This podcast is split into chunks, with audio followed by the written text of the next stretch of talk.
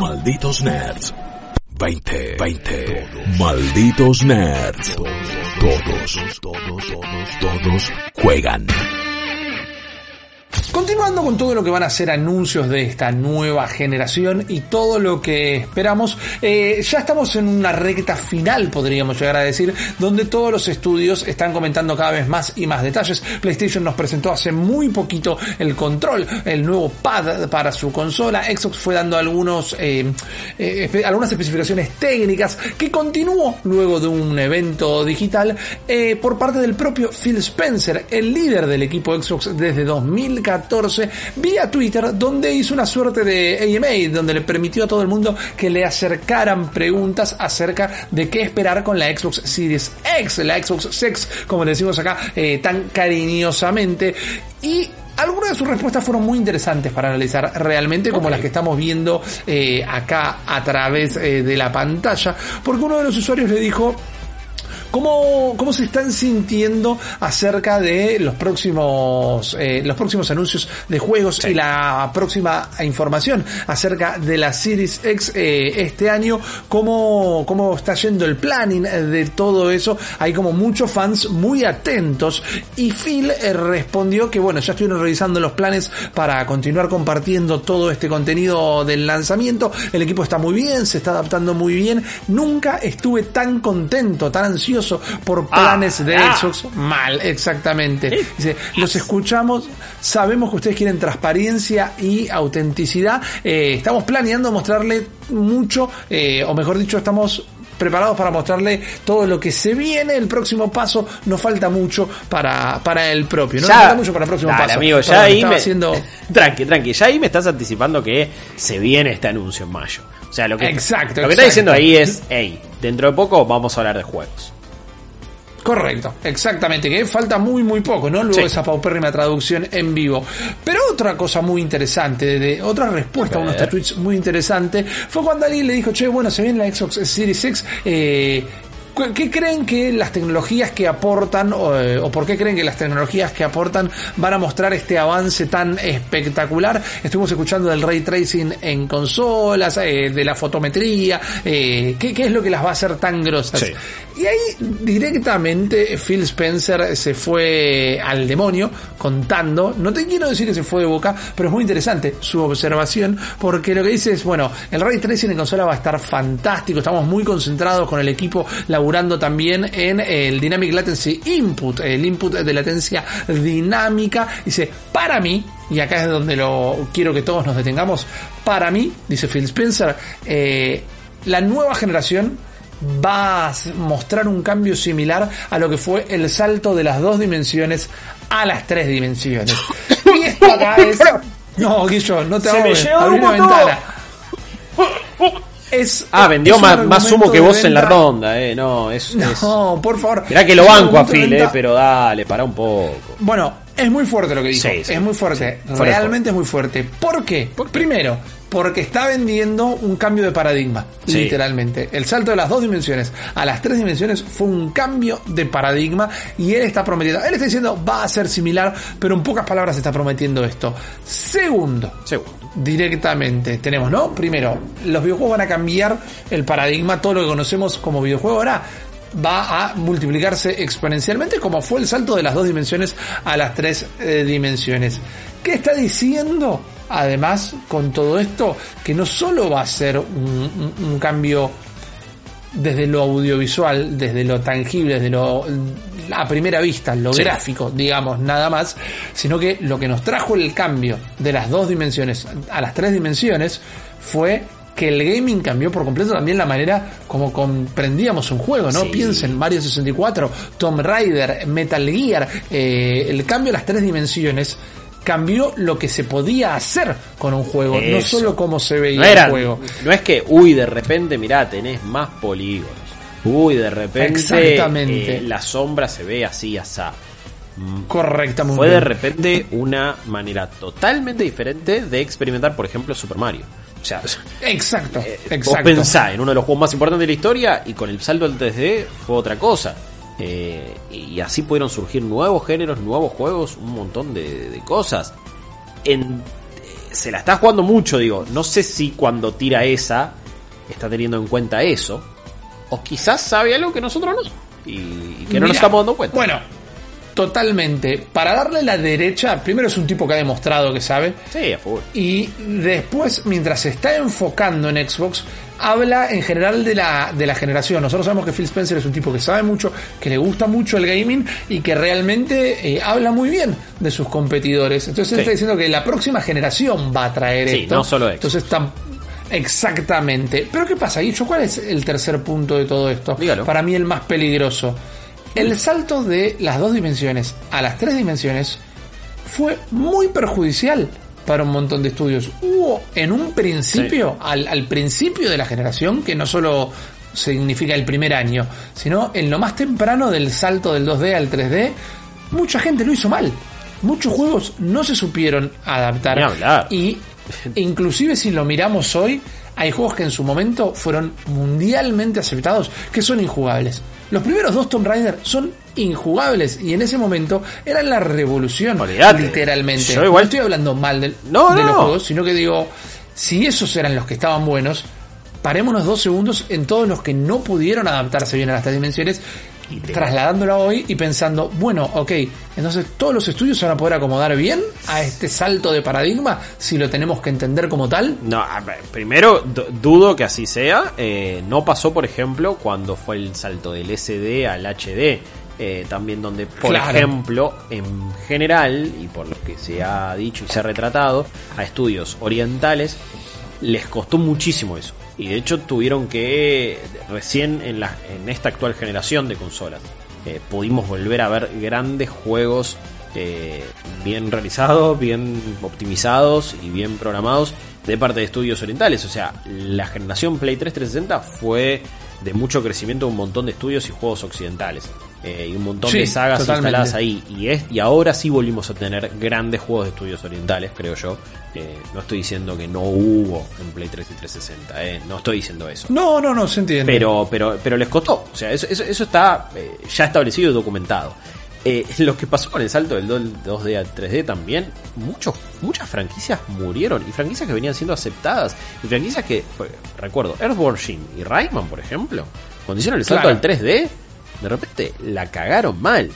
Y no volvimos a. Bueno, de Earthworm Jim no volvimos a tener noticias, más allá de una remasterización y de en teoría uno nuevo que se viene para esa Coleco. No, sí, Esa fumata blanca que van a sacar, que no le tengo fe para nada. Y después Rayman tuvo que reinventarse en estos juegos más 2D, un poco más a los más runners eh, que, que han sacado en los últimos años con Origins y con Legends. Así todo, estamos esperando que vuelvan, aunque todavía no, Ubisoft no decide hacerlo. Yo no sé si este salto va a matar franquicias y va a matar estudios y va a representar tanto como eso sucedió, como el salto al HD, como un montón de cosas. Si estoy pensando, bueno, ok, ¿será verdad que ahora un montón de estudios se van a sentir libres, libres de crear mundos más grandes, más poblados, con otras cosas porque de repente los tiempos de carga son mejores. Nosotros estamos jugando Final Fantasy VII Remake. Sí. Es, son innumerables la cantidad de veces que pasás por un huequito haciendo así, tipo chup, chup, moviéndote, oh. por un balanceándote por un lado, eh, subiendo una escalerita de una manera pausada. Y eso lo hace el juego, no porque tenga ganas, no porque los desarrolladores dijeron, che, esto es una redecisión de gameplay artística, sino porque están escondiendo pantalla de carga. Entonces, claro, ok, ¿cómo podría cambiar esto de no tener pantalla de carga, de que el disco SSD, que es de estado sólido, vaya a cargar un montón de assets en un momento, en una velocidad mucho más copada? Bueno, ¿cómo podría cambiar un juego como ese? Un juego que quizás no tiene esos momentos, entonces ya de por sí no se ve más pausado, no, no se ve tan pausada la acción. Bueno, no eso solo, quizás haces lugares más grandes todavía, de repente poblas más esto, no sé, tenés más enemigos, tenés más cosas, es como, a eso se refiere quizás, al hecho de los desarrolladores van a tener muchas más chances de hacer cosas mucho más grosas. Hay que ver si las aprovechan, hay que ver cuándo llegan. Bueno, hay que ver si es tan palpable como el salto del 2D al 3D. Y hay que ver si los estudios, tal cual los conocemos hoy, están preparados para eso. No hablo de la capacidad de la gente, porque al fin y al cabo eh, se pueden preparar en el peor de los casos. Pero pensemos, nos estamos yendo tal vez quizás a otro debate, pero me parece que en este momento van muy de la mano. Pensemos en cuánto están costando los juegos hoy, la producción de un juego, cuántos Ah. millones de dólares cuesta hacer un juego y cuánta gente involucra en cada estudio. Imagínate si ahora, con la posibilidad de mundos más grandes, hay que aprovecharla casi por obligación, porque lo podríamos esperar es los juegos del mismo calibre que ahora tendrían que empezar a funcionar sin estos tiempos de carga escondidos y animándose un par de cositas más. Pero los juegos que vayan a, a aprovechar todas estas capacidades técnicas van a tener que expandirse un montón más. Ah. Entonces, va, va a ser esta generación donde finalmente terminen encareciendo el, se- el- el costo de los juegos. También, porque digo, si todo va a ampliarse de tal manera, va a llegar un momento que va a ser insostenible que sigan costando 60 dólares. Sí, eso es algo que me parece que venimos sintiendo hace mucho, ¿no? Eh, cuando hablamos de que quizás eh, haya que subirle el precio a los juegos, es porque a veces te esconden un valor mayor de 60 dólares con DLC, con personajes que te meten Claro. después, con contenido que te tienen que cobrar de alguna manera, porque desarrollar ese juego costó un montón y mucho más de lo que se pensaba. Yo me pregunto si es que al tener mayores posibilidades de la consola, no termina incluso siendo más fácil hacer algunas cosas. Porque quizás mucho tiempo de desarrollo, igual yo no soy desarrollador y estoy hablando quizás de la ignorancia, pero es mi especulación. Quizás tenés que optimizar tanto para recursos tan hoy por hoy atrasados como los de las consolas actuales, que te Sí. consume un montón de tiempo y un montón de expertise y terminás gastando un montón de plata en eso, cuando en estas nuevas consolas quizás es como no pasa nada, man, tenés un montón de RAM, no pasa nada, olvídate el disco, no, no necesitas no necesitas hacer esa pantalla de carga escondida con un ascensor. Tranqui, ya lo tenés. Y quizás eso termina acelerando las cosas. Quizás es todo lo contrario. No lo sé. Pero mi corazón optimista quiere pensar que va, el desarrollo va a ser todavía más sencillo. Y quizás ahora Pero van a tener más posibilidades. Sí, eh, estoy diciendo un toque idealista y no sé, y estoy flasheándola. Pero, pero sí eh, sé que muchas. ¿Cuántas veces escuchamos que un montón de procesos de, de juegos se retrasan porque no están bien optimizados? Un montón de contenido se corta porque de repente la consola no da. Eh, Cyberpunk mismo ya se reportó que se atrasó porque las versiones de consolas y no están bien optimizadas. Sí, para PC pudo Y haber bueno. salido ahora en mayo, pero para consola, mira, man, en Xbox One y en Play 4, y este juego no corría. Eh, Y hay que ver cómo terminan saliendo. Sí, ni Nada hablar, más, ni hablar, acercándose tanto a la generación, eh, a la consola de nueva generación. Yo lo digo, ayer, una tontera, ¿no? Ayer me estaba yendo a dormir Sí. y, y, eh, masticando bronca, puteando por Eh, lo bajo. eh, no, porque. no putees. No, digo, eh, lo acabas de mencionar el ejemplo. Yo no puedo creer lo mal optimizado que está por momentos eh, Final Fantasy VII Remake. Más allá de que parezca un disco rayado, ¿no? Pero más avanzás en el juego, más le cuesta. Lo que pareciera que, bueno, cuando tuvieron que hacer la última repulida, se encargaron de pulir bien el principio, o el final era tan, tan grande, tan magnánimo, que les costaba mucho. Pero digo, el juego sigue estando buenísimo. La sigo pasando Uy, bárbaro. es de los y juegos no, que más me no entra solo por los juegos. Pero yo no puedo tolerar que no se haya hablado en, en un primer momento de lo mal optimizado que está ese juego. Para mí es un Sí. juego que tal vez no habría que haber lanzado. No digo que es un juego que no funciona, pero es un juego que habría que haber lanzado. Y me fui enojado porque digo, ok, ya estamos perdonando medio a cualquiera. Mi miedo Entonces- es que no, no hubieran tenido forma de solucionarlo. Eh, mi miedo es que no es que con seis meses de desarrollo alcanzaba para optimizarlo. Me parece que Claro. ya no le da a la Play 4. Y a ver, Es una realidad. es Es una realidad. no solo la Play 4 Pro está está ya desactualizada a nivel hardware con respecto a una PC, ni hablar. La Xbox One X, por más que está mucho mejor que la 4 Pro, también ya a esta altura queda medianamente relegada. Pero no olvidemos que tanto Play 4 como Xbox One en el lanzamiento ya estaban al otro lado de la curva y ya estaban Totalmente. eh, atrasadas. Como no pasó con Play 3, como no pasó con un montón.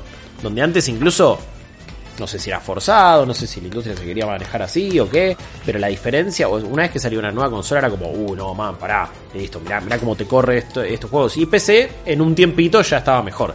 Desde el lanzamiento ya estaban súper atrasadas y no, y no eran suficientes a nivel hardware. No parece Bueno, que quizás- vaya a pasarlo, perdón, no, no me parece que vaya a pasar lo mismo ahora, de hecho todo lo contrario, parece que estas dos consolas que se vienen son monstruosas a nivel hardware, eh, ni hablar de la Series X, ni, eh, ya la Play 5 que se viene también por todo lo que dijeron, olvídate, va a ser una bomba, pero esta encima de Microsoft sobre todo. Entonces como, ok, bueno, esta vez están apostando con el hardware, vamos a ver qué pasa. Sí. Bueno, quizás el salto que se refiere Phil también puede llegar a ser este, ¿no? Una vez más la consola no va a estar tan desactualizada, sino que va a estar bastante a la par como fue en el salto del 2D al 3D. Claro. Quizás viene un poquito por ese lado. Lo único que sabemos es que estamos a días nada más de entrar al mes de mayo y ya estamos tachando en el calendario lo que va a ser este gran reveal. No solo para terminar conociendo la consola, sino para ver cuáles son los juegos que va a tener. Y encima, una vez que está presentada la Xbox Series X, sabemos que PlayStation, porque lo avisaron directamente, van a saltar con los tapones de punta atrás de ellos con el diario del lunes o no, vamos a saberlo cuando suceda. Ustedes se van a enterar acá en Malditos Nerds. Malditos nerds. Todos juegan.